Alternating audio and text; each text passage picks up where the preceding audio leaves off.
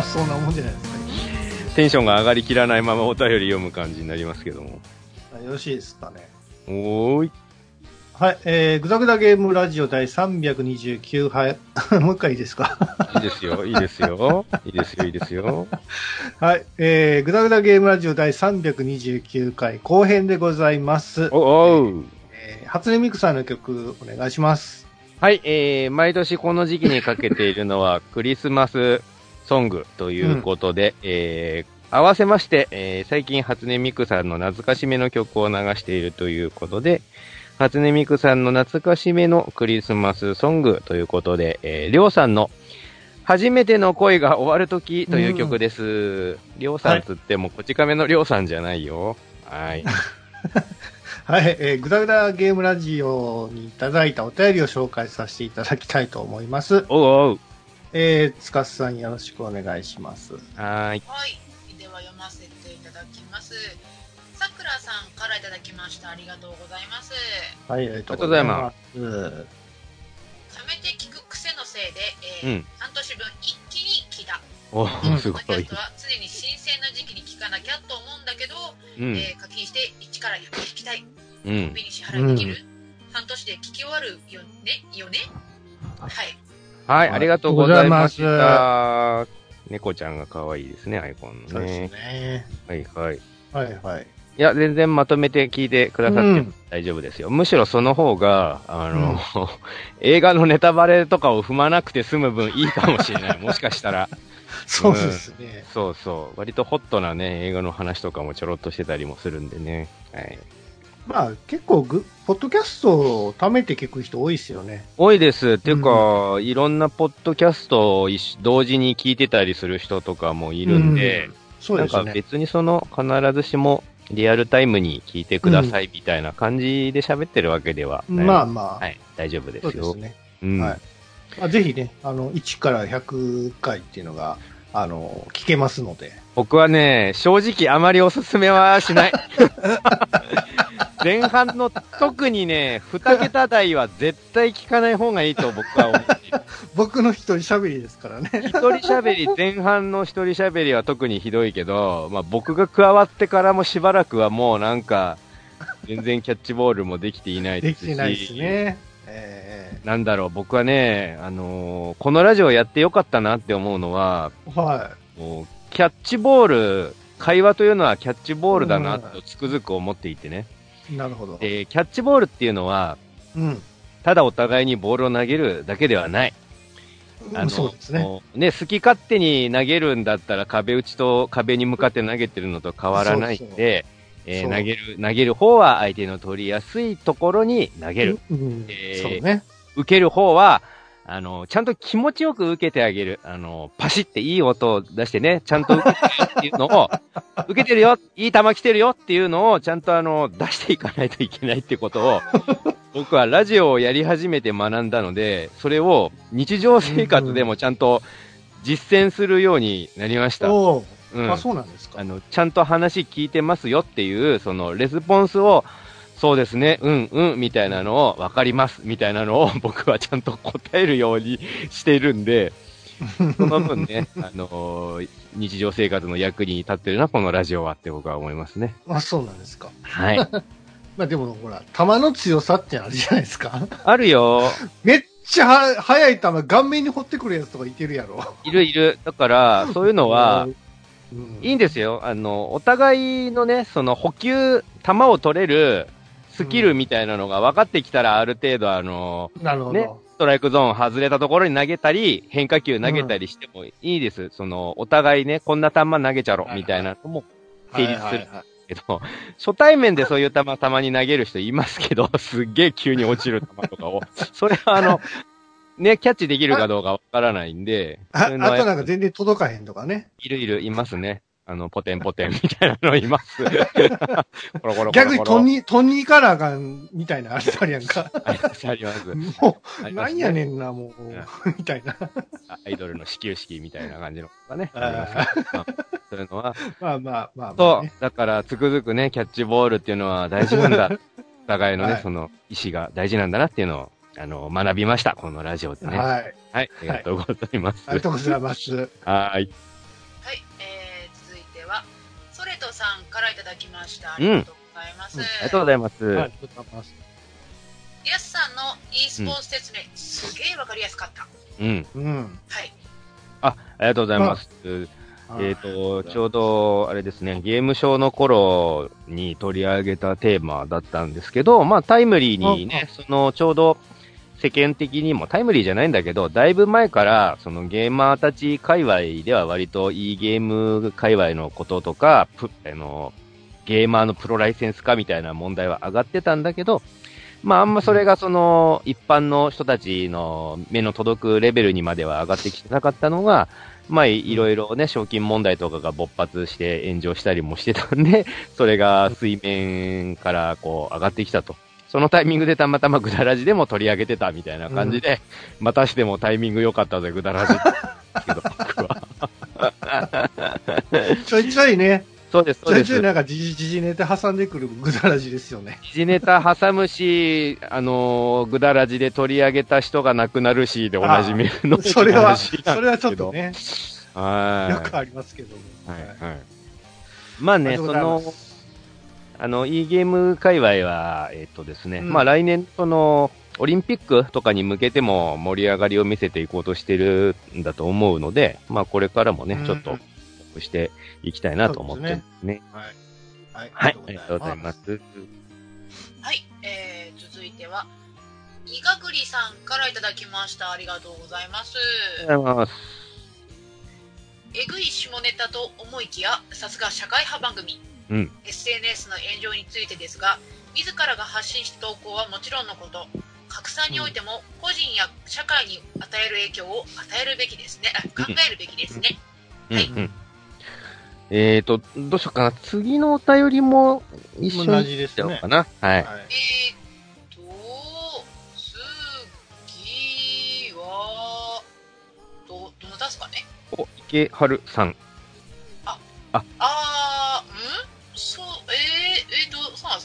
司さんからは見えていないパターンかな？そうですね、。ちょっとあの、池春さんのメッセージあの、剣弁を持ち歩く映画ですよね、確そかれ、それ、それ、それ、それでいいんだよ。そう、それでいいんですか？それでいいんだよ。それでいいんだよ。なるほど。あ、はい。そうか。この回、つかさんいなかったもんね。はい。えっ、と、じゃあちょっと、今、今ポロッと言っちゃいましたけど、池原さんからいただきました。ありがとうございます。はいえー、剣弁を持ち歩く映画ですよね。はい。はい。えー、まあそういうことなんですけど、うん。まああのーね、下ネタ、まあその、健康診断の下ネタ、えー下ネタじゃねえ、健康診断の検便とかの話をあんまこう生々しく言うのもあれなんで、言い方変えて、じゃあ、イットって言いますっつって、その、はいはいね、ちょうどイットの公開に合わせて、あの、イットって呼んでたんですけど、まあまあ、その、下ネタ言うても、まあ、そんなに別に下ネタ下ネタしたわけじゃなくて、まあ、ね、うんえっ、と、そう健康診断いろいろ困ってることがあるんですよ、みたいな話とか、まあ、いろいろね、えっ、と、男の体の 仕組みみたいなのをちょっとこう、あテーマで取り上げてみたりとかした回ですよ。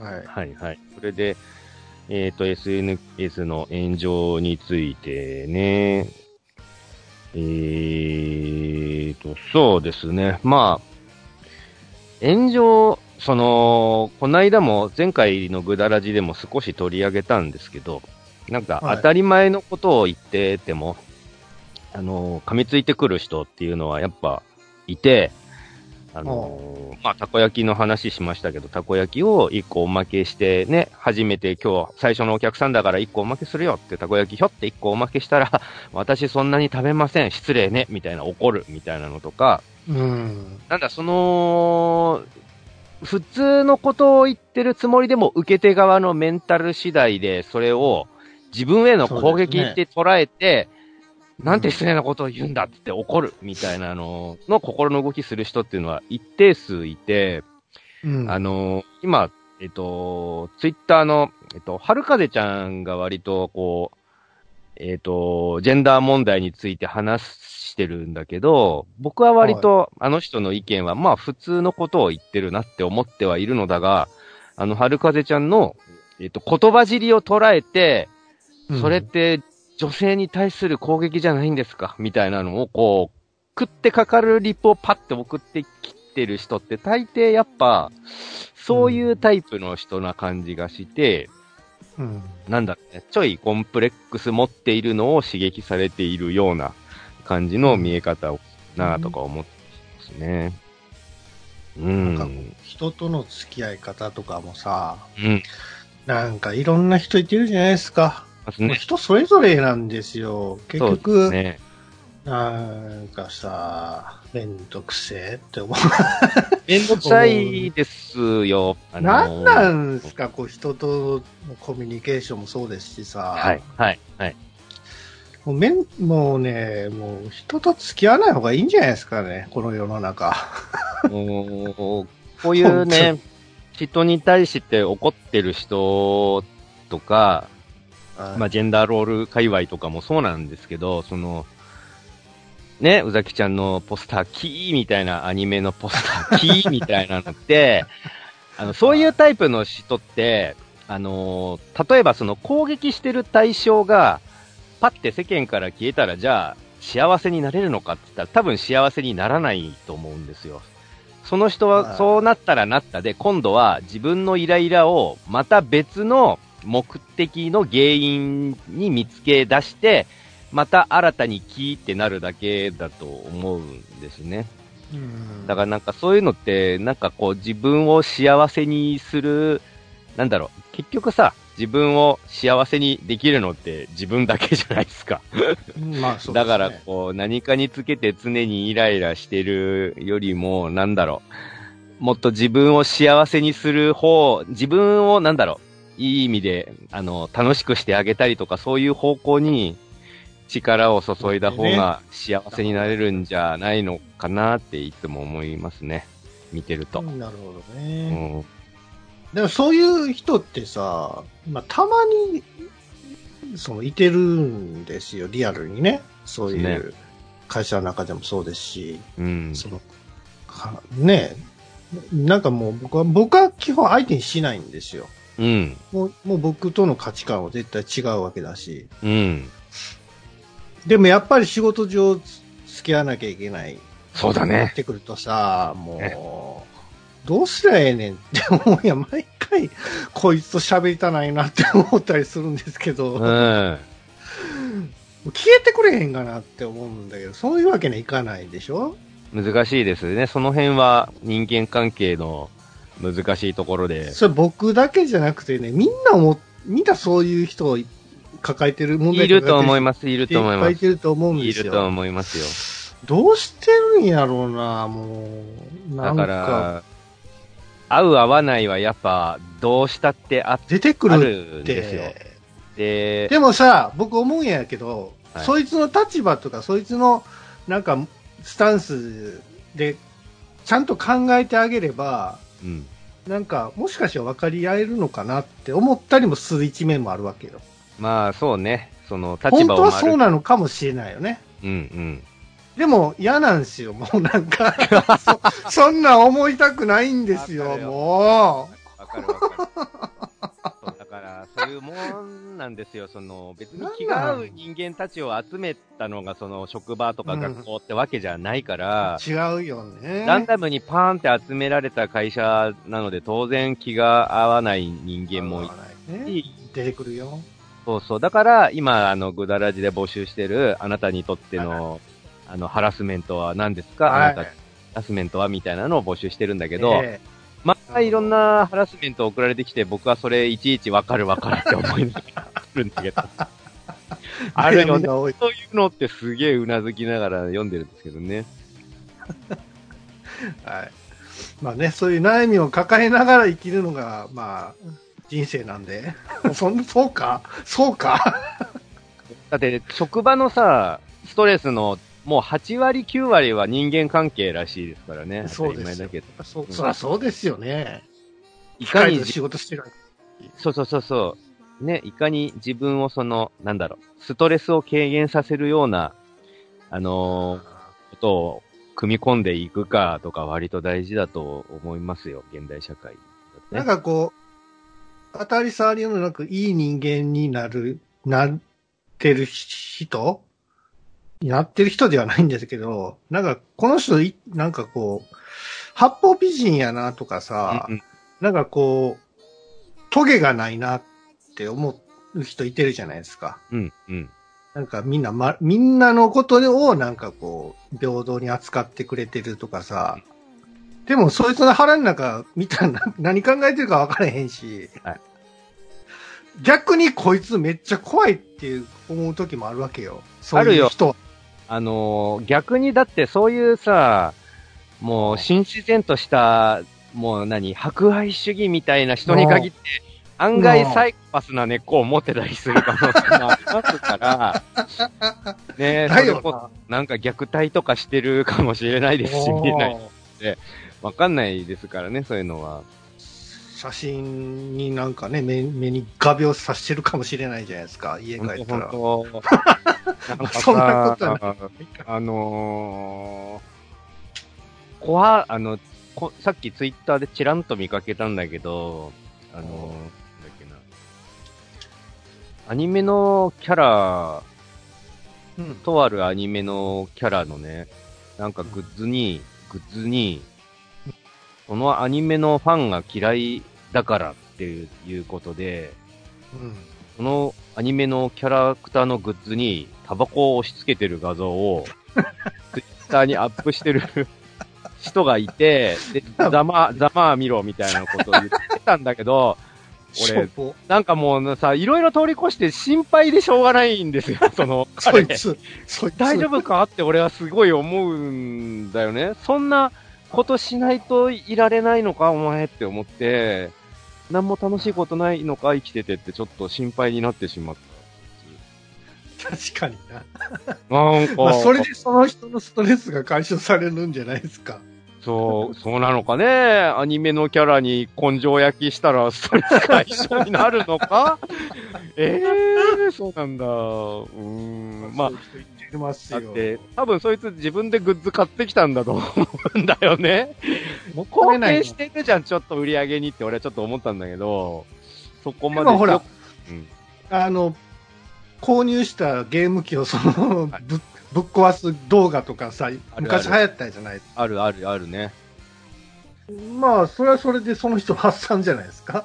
だからあの、アンチの人とかがよく、まああのアンチ、ファンではないって言いつつ、その、CD を割ったりとか、あとゲームとかに腹立った人がそのゲームの円盤割ったりとか、その画像をパシャって撮ってアップしたりしてるけど、いや、いいんすけど、それ自分で買ったもので損してるの自分なんですけどって俺はいつもそういうのを見てて思ったんですよね。まあわざわざのそうやってとか思って。まあ人それぞれやし、うん。いいんじゃないですか。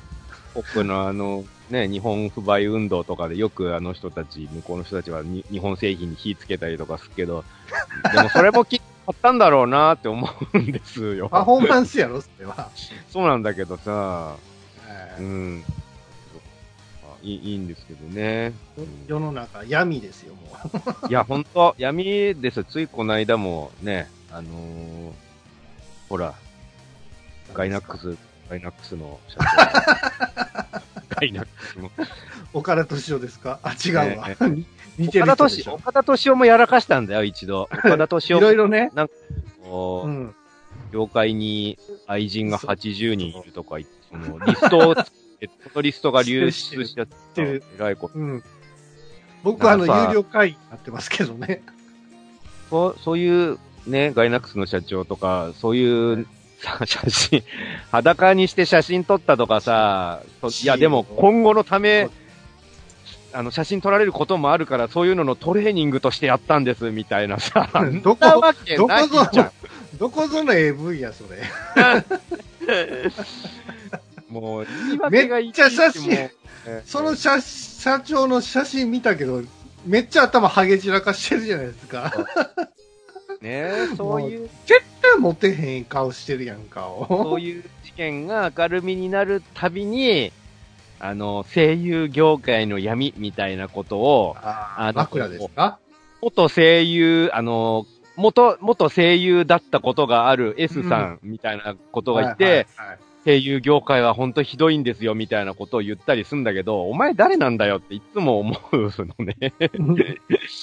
そう、今はもうやめちゃったけど声優だった S さんみたいなのを、まあ枕とかあるんですか？声優って。いや、それを、それを、あのー確かめようがないじゃないですか。あるとかないとか言ったって、俺がここで。よく、うん、やな。買収やねんもんな。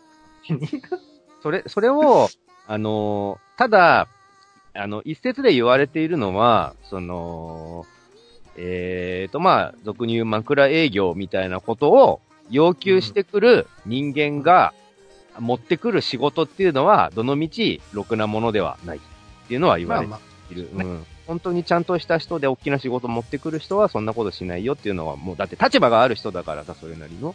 あ、はいはい。だからそんなことはしませんよっていうのは言われてますね。うん。はい。えー、ちょっと脱線しましたけども。脱線だいぶ脱二線人続けまし、うん続けましょう。はい。はい、続きましょう。はい、えー、続いては、にぎりさんからいただきました。ありがとうございます。はい。ありがとうございます。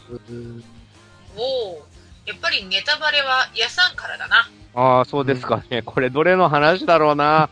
心当たりがありすぎるんだけども、えーと、えー、とジョーカーかな多分、ジョージョカー。ーカーか。あーまあ、確かにちょっと、あ、これ言っちゃあかんやつかなっていうのも感じましたけども、まあ、それはええかなと。なんか、えっ、と、僕としては、あのージョーカーという存在を知ってれば、ある程度、セーフな部分を言ってうーんいや、いや、まあ、僕は多分あの辺かなとは思うんですけど。そうですかやっぱダメですか、はいダメなこと言ってましたかね。えー言ってましたね、あれは多分。ええまあ、あのね、なんだろう。良いところを、なんだろう、言いたいじゃないですか。あの、今、ねそれは、うん。今回の前編、えっ、と、今後編撮ってて、えー前編の方で、あの、映画ベスト3をやってるはずなんですけど、そのベスト3でも多分、いろいろ言ってると思うんです。ネタバレあのーありでいいんじゃないですか？ここがすごいいいんだよみたいなのを、あの、難しいね。言わないように良さを伝えるっていうのをね、なんかついついさ、まあ、言ってしまいたくなる。さそうね、まあ、映画のなんかそういう、ね、コメンテータリーとかもそうやけども、やっぱり言っちゃうんですって、どうしても。うん自分はこの辺でええかなっていうか、この辺やったら多分大丈夫やなって思ってるところがもう完全に引っかかってたり、思ったりする人がいてるわけですよ。はい。でもそれみんなにさ、対応してたらさ、全然喋られへんことになってしまうんで、そうそう。この作品いいとか悪いとかそれしか言われへんようになってしまうから、うん。それじゃあね、ね映画の紹介にならないじゃないですか。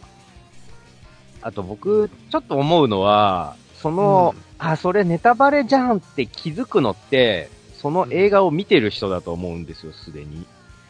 だから、見てない人は、どれがネタバレかは多分聞いてて分かってないんじゃないかなって思うんであすね。だから、あー、それ言っちゃダメじゃんっていう人は、見てる人のーなるほど。ど。確かに。だから、セーフうんなんじゃないのって俺は。ら、俺は知らない人は、知らない人は見てても、そうそう。多分安さで言ってることってそんなに記憶にないと思うんですよ。そう、ないし、どれがネタバレかわかんないから、あのーまあ、それそのままスルーされちゃうと思うんですね。だから、多分ね、にぎりさんも、あの、僕が言ってるのを多分見ているから、ああ、それ言っちゃダメじゃないの？って多分思ったんだと思うんですけど、多分見てない人からすると、えー、ぐらいの感じでスルーされているんじゃないかなって僕はちょっと、まあ、甘く思っちゃってるんですけどね。いや、それはあると思いますよ。うん、はいはい。そうそう。はい、ありがとうございね。ますありがとうございます。はい。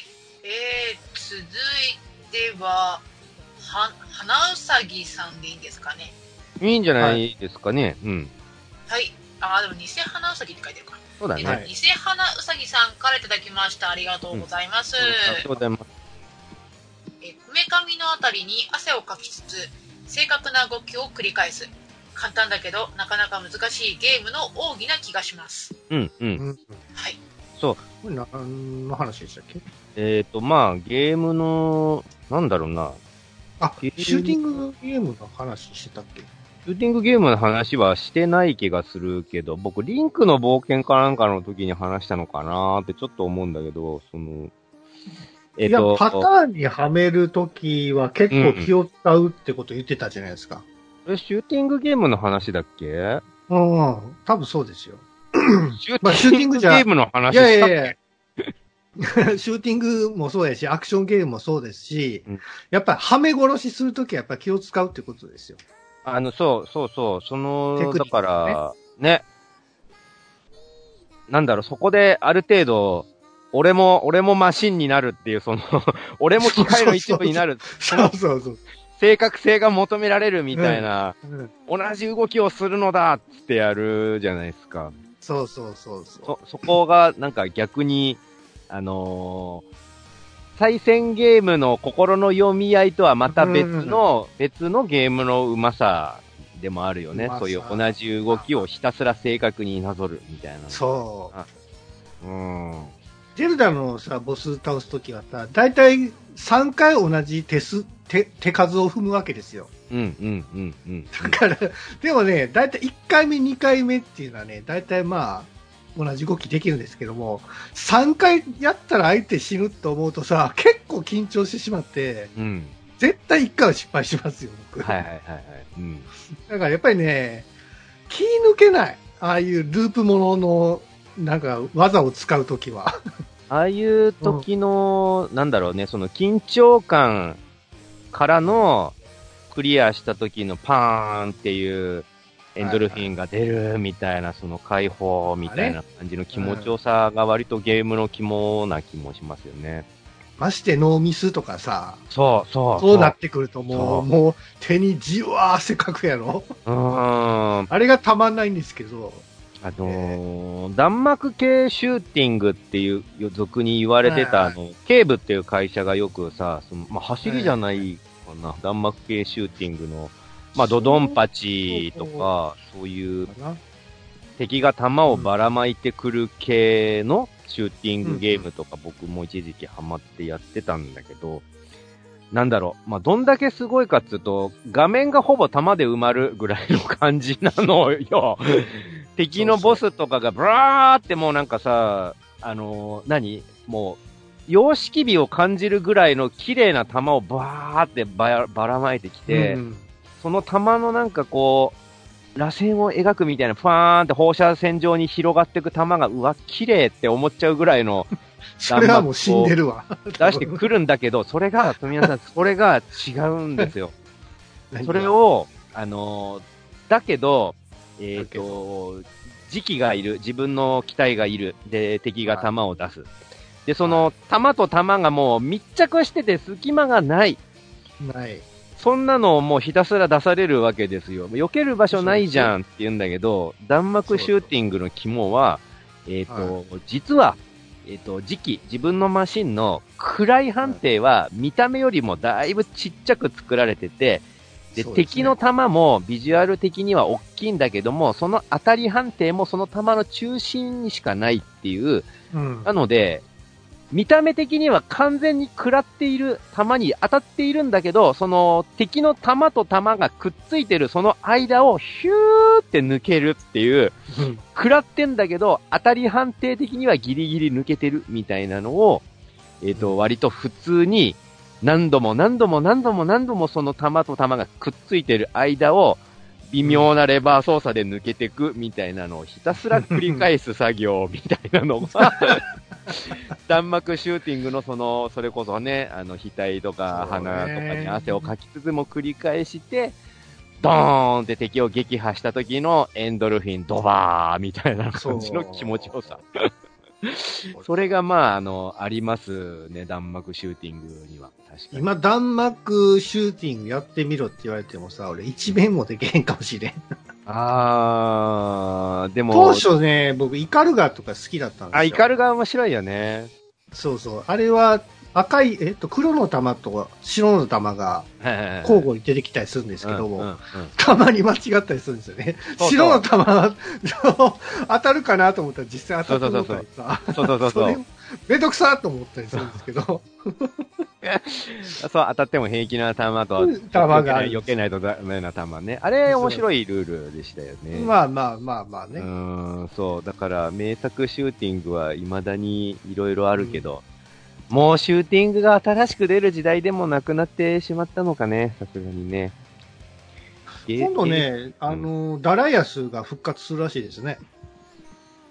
そうなんだ、ダライアス。深深海魚をテーマにしたロボット、メカが出てくる横、うん横スクロールシューティングですか。はいはえー、あれはデザイン奇抜で好きだった、好きだったですね。ね、メガドライブミニにも収録されてたからさ、なんか若干そういうふ流れがあるんですかね。対等だっけ？ダライアスはね。うーん。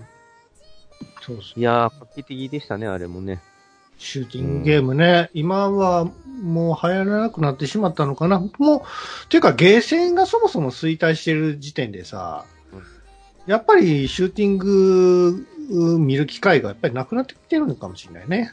そうだね。あのーなんか、メーカーもあんま上手くねえなっていう、その、うんゲームをリリースしてゲーセンに下ろすっていうのの、あのー今 YouTuber でゲーセンの店長さんっていう人がいて、ああの、本当にゲーセン経営してる店長さんなんだけど、それが、あの、それぞれのゲームメーカーの闇みたいなのを、あの、暴露する、あの、YouTube チャンネルをやってるんで、うんすんげえ面白いからぜひ見てほしい。えーあれは。あのーどこどこのメーカーはね、えげつない商売をしててね、な なるほど、確かにって思わされるんですよ、すごく。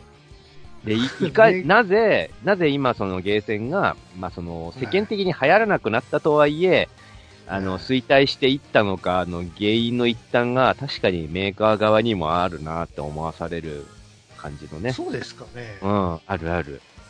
僕はそうやとは思わないけどね。いやスマホが一番の理由やと思いますよ。そうだけども、なんだろう、その、スマホでてお手軽に遊べるようになったとはいえ、まだゲーセンに行ったりとか、それこそ、なんかね、あの、外に出たついでに遊びに行くみたいな人もいるわけで、その、要は、ゲーセンも儲からないとやっていけないところなので、その、やたらその、新しいゲームを出して、その、最近は通信とかが流行りだから、その、うん。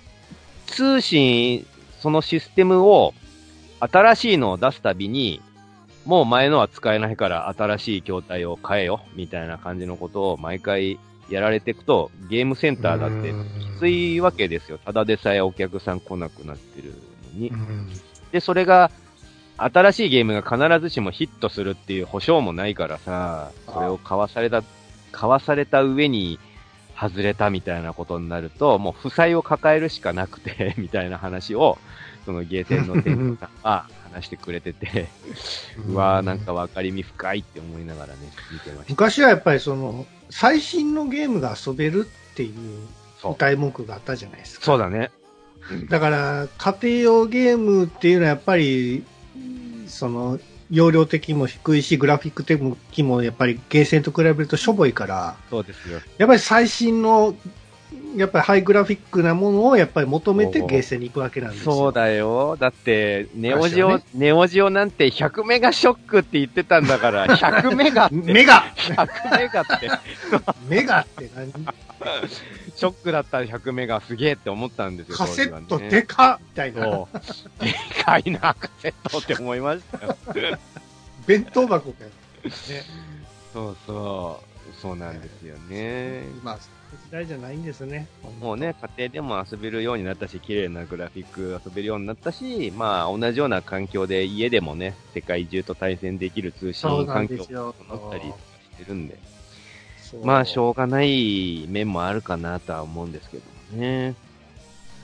まあ、あの、これ、なこれからのなんかこう、ゲーセンのあり方というか、ゲーセンこうやったら、もっと良くなるぜ、みたいなね、アイディアがあれば、ちょっと、皆さんにも考えていただきたいかなと、はい。そうですね思いますね。あの、アトラクションとして生き残ってくとかしかないのかなってやっぱ思ってるんですけど、まあうんあの、VR、それこそね、VR とか一時期流行ってたけど、家庭では流行んなかったけど、あの、ゲーセンとか大きな施設とかでね、えっと、進撃の巨人の VR みたいなのとかリリースされたのかな？されるのかな？うん。の空中で吊り下げられてて、自分が。うん。で、VR でその巨人と戦いながら、あの、立体軌道の感じが味わえるらしい。弱へんかな。空中。いや、わかんねえ。ちょっと、どんな感じかやってみたいよね。うんそうでしょう。そうん多分、揺れたりとか多分するんだと思うんですよ、空中でブラブラ。まあ、体感型に近くなってくるのか、ゲームセンターは。そうそうそう。あうんあ、そうですか。やっぱね、そこでしか遊べないゲームみたいなのをね。そう。うんいろいろね、アイデアありますけども。はい。はいはい。えーと、まだまだお便り続きますよ。次も読んじゃおうか。うんじゃ。あ次も、うん。えー、続いては、みかん職人さんからいただきました。ありがとうございます。はい。ありがとうございます。ありがとうございます。ドラクエウォークを始めてから、私の生活にもガチャという悩みが増えました。うん。以前、あんなのは操作されていると番組でおっしゃっていたような、うん。えー一般的な話として、ガチャって引くタイミングは関係なく、個人個人で次に何が出るか決まっているとかあるんですか、ないんじゃないですか？ランダムでしょ ランダムじゃないよ。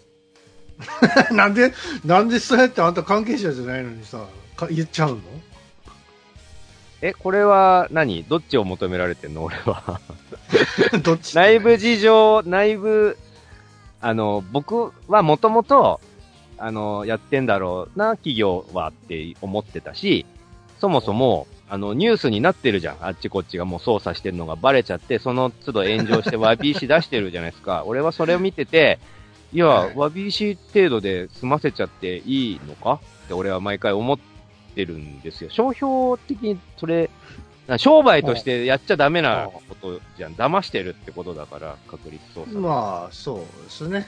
はい。で、あの、あき、あの、よくさ、YouTube とかであの、未銭を切っても何百連出すまで回すみたいなのをやってうる人ん。たまにいるけど、お金すごい稼いで、で、それによって、そのやっぱ確率みたいなのを、まあ厳密に言うと、わか、一生やり続けない限り確率なんていうのはわからないのだが、それでもやっぱ数が多くなればなるだけ、その確率っていうのは、あの、浮き彫りになっていくので、そういう人たちが検証したりもしてるし、もう結論から言っちゃうと、明らかにその確率の変動のテーブルみたいなのは存在します。存在するし、あのー僕は、えっ、と、出ないときは絶対出ないって思ってます。あ 出ない日があるのね。出ない日もあるし、要は、あのーぎ業者にとってどうするのが一番儲かるかっていうのを考えると分かってくると思うんだけど、えっ、と、しばらくログインしてない人とか、しばらくガチャを回してない人みたいなのが、久しぶりに回回すかってなった時は、やっぱ、あの、レア度が高いものは出やすい。絶対。これは絶対です。なぜならもっと回してほしいし、ゲームに帰ってきてほしいからです。な逆に、あ、こいつお金再現せず、糸目つけずに、ジャブジャブ回してるなっていうのを、わかったた、わかった時点でテーブルはひっくり返って、絶対出なくなる。これも絶対です。いや、ログイン状況とか、その、うステータスをちゃんと見とるわけや。やってます、やってます。で、ーあと、もっと言っちゃうと、あのーぶっちゃけると、はい。大事なのは、あのー末端の、まあ、月1回回す、ガチャ回すとか、い1万円まあ課金しようかなとかいう人よりも、うん圧倒的に重課金系兵、上上位陣たちの方が、あのー大事にされてます。なのでえっ、と、よりその上位陣たちがお金を出し続けてくれるような方向に、あの、舵を切っていくもんなんですよ、アプリっていうのは。だから、は欲しがるようなキャラクターなりカードなりを出すようにしたりとか、イベントを組んだりとかして、その上位陣たちに向けてやっていくのが多いですね。アプリの運営っていうのはね。うんはい。そう、だから、だから、そういうことらしいですよ。そう、だから、あ、これ出ねえって思ったら、ひたすら出るまで回すみたいなのは、のややめあんまおすすて、めしないです、僕は。一回ログアウトして、うん。何日か経ってからやった方がいいってそうそうた、だ、その、欲しいキャラが、あの、はい。キャンペーンでこの期間だけしうん。か出ないみたいになったら、もうその期間で回す以外に選択肢がないので、それは仕方ないんですけど、ある程度の、その、散財は覚悟しないとダメで、だ最近は、あの、なんだろう、そういうのを良心的ってあんま言いたくないんだけど、アプリの方で上限決まってて、これ以上はもうお金使えませんっていうのを決めてくれてるところがある。ああ、そうなんや。うん。アプリ、そのメーカー側でも、あの、もう分かってきてるんだけど、オタク再現なく金使わせるといくらでも金取れちゃうなっていうのが分かってきてるので、ただそれをやると、メーカー側がイメージ悪くなりすぎる。お金取りすぎて。メーカーっていうか、業界的にね。そう。何らかの規規制はやっぱ入ってしまうんでしょそうそうそう。うんまあそもそもそのテーブルとか組んでる時点でもう怪しいんだけど、確率操作。あもう、もうダメなんだけど、本当はダメですよ。ダメなんだけど、なので、上限決めて、これ以上は、あのーもうお金使わなくてもいいよ、みたいなことを、上限、天井を決めてはいるんだけど、その代わりまあ、欲し欲しい人が弾けるまでガチャ回すみたいなことは、天井が決まってるからできなくなったりするわけですよ。なんかガチャの、その、期間というかさ、そういう確率をちゃんと公正にさ、その、さばいてくれる組織というか、そういうものが、会社があればいいじゃないですか。まあ、うんパチンコでいう歩通鏡みたいなやつですよ。うん、うん、うん。そういうのあったらさ、公平性が保てるわけじゃないですか。ちゃんとこの確率でやってるなっていうのは分かればいいわけでしょパチンコだってさ、あれ、時間帯によって出玉操作してるじゃないですか。それはダメです。やってないです。やってますよ。あ、これ何世間的に言っちゃダメなことなの？じゃあやってないんですよ、あれは。やってますよ。やってるじゃないですか。なんでそんなこと言えるんですか？やってるに決まってるじゃないですか、そんなの。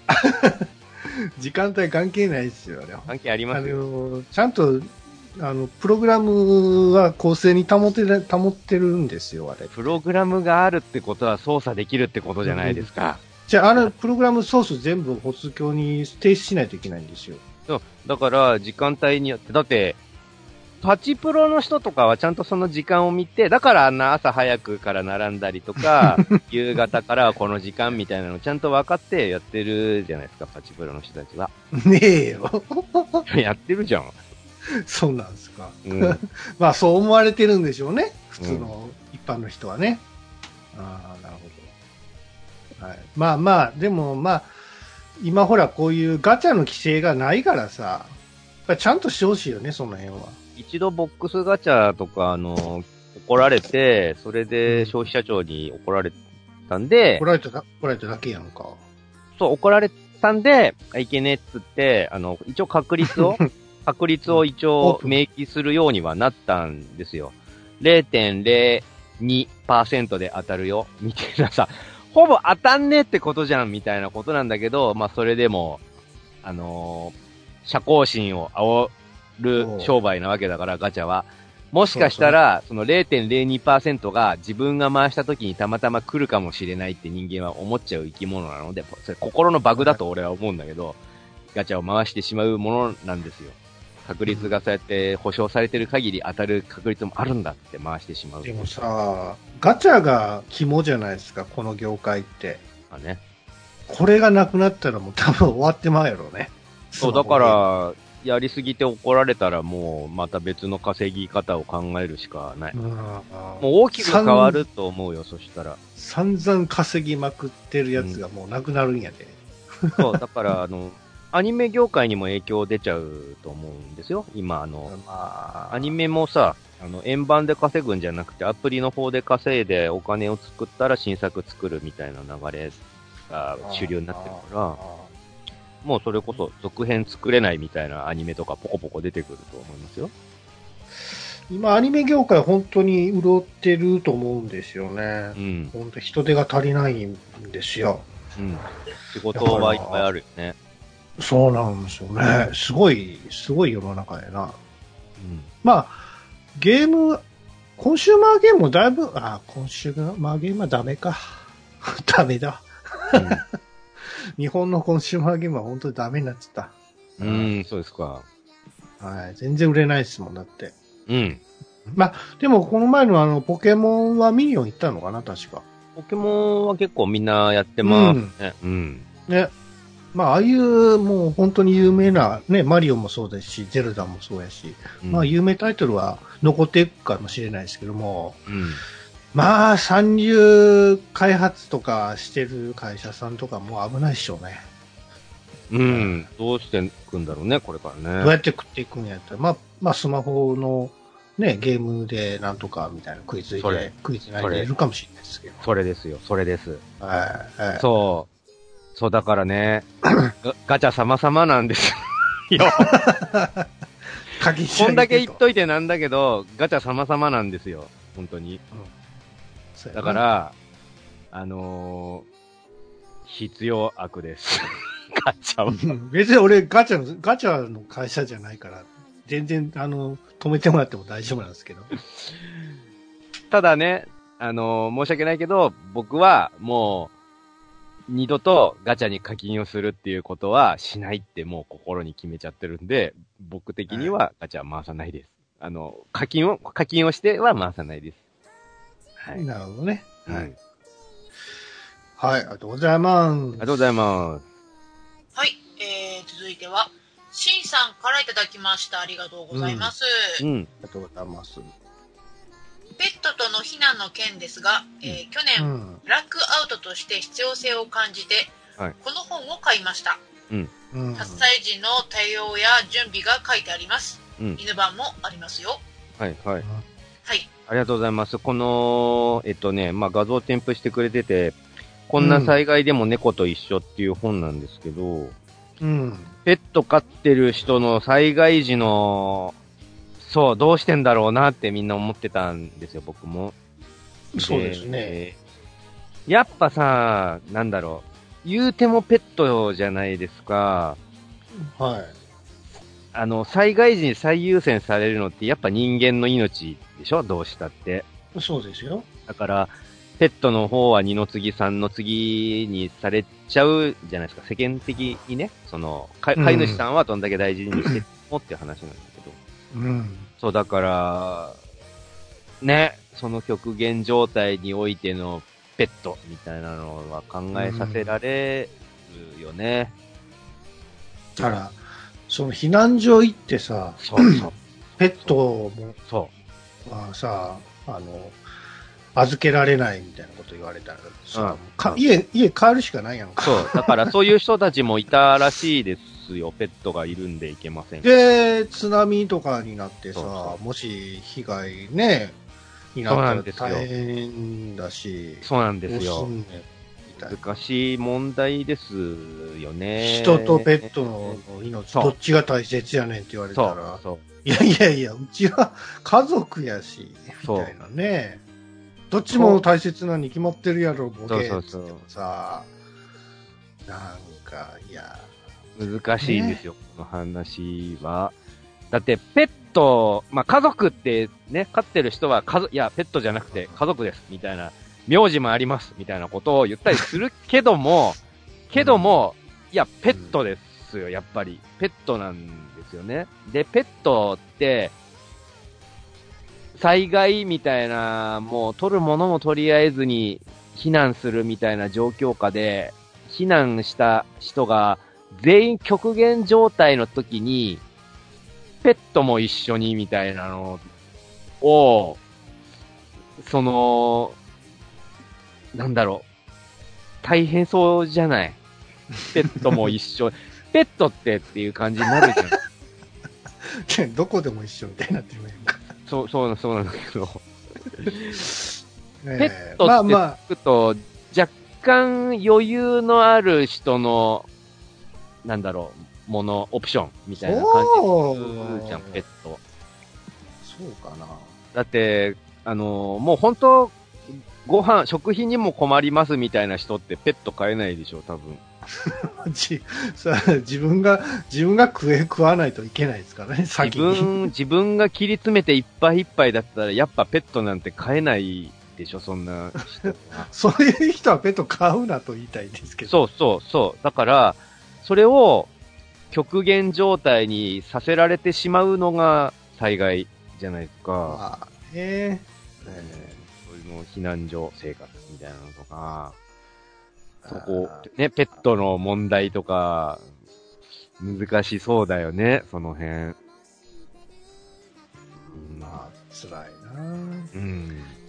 まあ、あの、原発で問題になっててあさ、はい広範囲の、ね、あの移動を余儀なくされた、その、家畜されてる方とかもいてるわけじゃないですか。牛とか鳥とかをさ。そうねで。もその、まあ、ペットじゃないんですけども、その動物たちを置いたまんまね、あの、避難しなきゃいけないみたいなことになってしまうとさ、この置き去りにされた動物たちはもう大変ですよ、もね。もうそう。飯もの、そうそう、その、なんだろう、経営してた人も本当団長の思いでその家を離れることになるらしいんだけど、いやー、生き物つうのは大変ですよね。やっぱね。うんまあ、避難所、じゃあペットもさ、住める避難所も作れってことになってくるとさ、うん。そんな、どんだけ避難所いるねんみたいなことだよね。うん。しかもなんか遠いとかになってくるとさ、またね。わあ、考えさせられるわ、この問題。なんかもう、ペッ、あー難しいね、これはね。答えは出てこないわ、ね。出てこない。いくら考えても、自分だったらどうするだろうとかももう、考えられないぐらいの領域の話ですわ、これは。えーえーえーはい。ありがとうございはい。ますありがとうございます。はい。は、ちょっと、なんて読んだらいいのかな？レ、レ、レツさんでいいんですかね？く、これなん、なんていう感じなんですかね？うーん。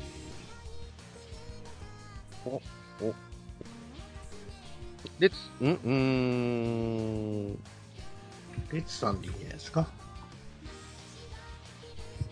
うーん あまり使わない感じだから出てこない。うん。えー、っとね。クリツさんでいいのかな？クリ、クリツさんでいいですかね？うん。ですみません、あの、間違リってたらリツ、ク？リツク？え、なんで逆に読むの？クリツでいいんじゃないの？はい、えっと、あの、ね。はい。ま間違ってたら、あの、どうぞクレームください。えっと、クリ、うんクリツさんからいただきました。ありがとうございます。はい。ありえがとうございますース。マホ版ラブプラス配信楽しみにしていた、ヤスさんでいいですかね。でいいんだと思いますうんね。はい、ヤスさん、えー課金しないと好感度上がらない。課金しないとデート時のセリフが同じのとか、どう思ってるんだろう。うん。はい。うんいやー、僕、遊ん、まだそう、遊べてない、あ、えっと、今ちょうどシステムのメンテナンス、まだやってて、この収録してる、今、い12月の7日なんですけど、まだメンテ中なんですよ。一度もいじれてないんですけど、僕は。えっとね、はいメンテが開けるのが発表されて、えっと、12月の、えっと、14だか15だか、その中盤ぐらい、12月の。うん中旬ね。はうん。にようやくメンテナンスが開けるんで、そしたら僕は晴れて、ラブプラスエヴァーがいじれるんですけど、い。エヴァーっていうの？ラブプラスエヴァーですね。えー、フォーエバーのエヴァーね。俺もちょっとやってみようかな。まあいいけど、いいけど、ならへんですよ。いいけど。いいけど何あの、リンコちゃんだけは選ばないでくださピいやあのなんですか、その、同同担拒否で。リンコちゃんは選ばないでください。リリンコ？リンコちゃんは選ばないで。なんで俺が選んだらあかんの？嫌ですよ、そんなのと。かわいそうじゃん、リンコちゃんが。ああ、俺がリンコを舐め回すのがあかんの？舐め回すとかじゃなくて、トミヤンさんが彼氏になること自体がかわいそうです。あえ、それは彼氏としてあれなんですか？そそういうなんか力が前みたいな。よし。りんこちゃんはね難しい子なんですよ、いろいろ。家庭にいろいろ事情があって難しい子なんですよ。その辺のうん心の機微みたいなのを感じ取ってあげられる人じゃないと付き合えない子なので、皆さんでは無理です。わかった。じゃあ、りんこね。よかった。課金必要になるからな、ツイッターに上げとこう。ツイッターに上げとこう。写真とか。別にいいけど、炎炎上しないでね。か下手なことして。どうやったら炎上すんの？そんなのに。おみやさん割と炎上しそうで怖いんだけども、何なんですか？声優さん誰なんですか？声優さんはね、えっと、あのーあの人です。何なんですか？えー、っと、名前忘れちゃった。えー、っと、あの人です。有名な方なんですね。有名な人です。歌も歌ってる方です。このラブプラスエヴァーっていうのは、やっぱり声も聞けるんですか？その声優さんの。いや、まあ当たり前じゃん。声聞けなかったらいやいや何を楽しむゲームなんだよ。そういう、そういうアプリもあるじゃないですか。なんかこう、テキストだけみたいな。そんなんもう古いんか。うーん最近の、最近のやつはもう全部フルボイスなんですね。ミアンのその恋愛シミュレーションゲームの、うん。あの何？ときめきメモリアルぐらいしかやってない。把握の仕方がもうだいぶ昭和で止まっている感じがします。ときメモしかやってないですけど、思い出した。丹下桜さんね。丹下声優さん。そうなんですかはい。ホエーですか、ホエー。あのーめっちゃハマってていいおボイスをしてらっしゃいますよ。丹下さんねう。ん、うん、わかりました。じゃあ、リンコさんね、一押しということで。違う、お僕、僕、僕の彼女だから。いあや、富谷さんは富谷で彼女、あの、彼女を作りなよ。三人の中。二人しかいてないんじゃん。あと、三人の中にし一人取られて、あと二人しか選ぶのしかないじゃないですか。そうですよ。じゃあ二人は選んでいいの？いいってこと？まあ、好きにしたらいいんじゃないですか。え、でもね、あの、り、りんこさんに惚れちゃったらもうどうしようもないですよね。富谷さんが、あのね、多分ね、富谷さんが好きになるようなタイプではない。絶対。めんどくせえって思うタイプだと思う。そう。うん。あ、めんどくさいんですね。うん。じゃ富谷さん、富谷さんはめんどくさがると思う。で、冷たくしちゃうと思う、多分。あ、ああ、なるほどね。うん。まあまあ、あ出てないんで何とも言えないですけどね。そうなんですよ、ね。それ、が公式で中旬にはね、ダウンロードできるみたいなこと言ってますけどこれ、もしかしたら、それもね、若干、あの、眉唾だなってちょっと思ってますよ。来年になるかもしれないしね。うん。そう。もう本当来年の春ですみたいなことになる可能性も、なきにしもあらずじゃないですか。そうだよ。だって、だって、出るっつってたままもう2年待たされた挙句がこれだから、いや、本当治ってくるのいろいろな不具合があって、俺はちょっと疑ってますけど。はい。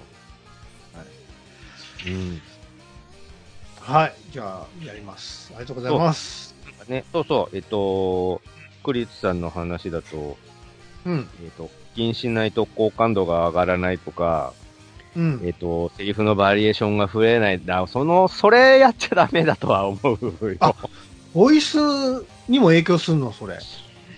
課金で増やすの、あの、せめて、プレイ時間の長さとかで判定してほしい。そそうそうしたら、あ、お互いの距離感が近づいていったんだなとかいうのがわかるじゃないですか、疑似的に。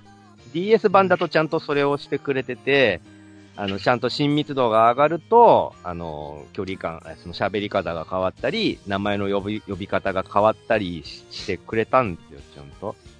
うん。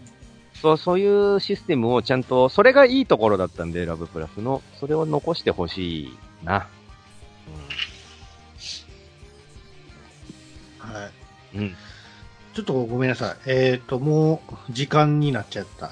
うん、じゃあ今の最後のお便りにしましょうか。はい。はいもう今年、2019年最後なんですけども、わあ、なんかぶつ切りみたいな感じの終わり方だけども、まあ、仕方ないね。もうしょうがないじゃないですか。うん。まあまあ、あの、2019年最後ですけども、来年の抱負をちょっとみんな一人ずつ言ってき何終わりにしましょうかね。何も考えてなかったよ。はい。えー、ぐだぐだゲームラジオ第329回後編でございました。はい。はい。えー、まあ来年はですね、えー、そうですね。キャンプ前、僕やりたいやりたいって言ってたんで、ね。えーえー、グダキャンを、えー、ちょっと、やるためにですね、ちょっとはいこう揃えてですね、えー、ちょっと映像を撮って、えー、みんなにちょっとお届けしようかなと思っております、トミヤンと。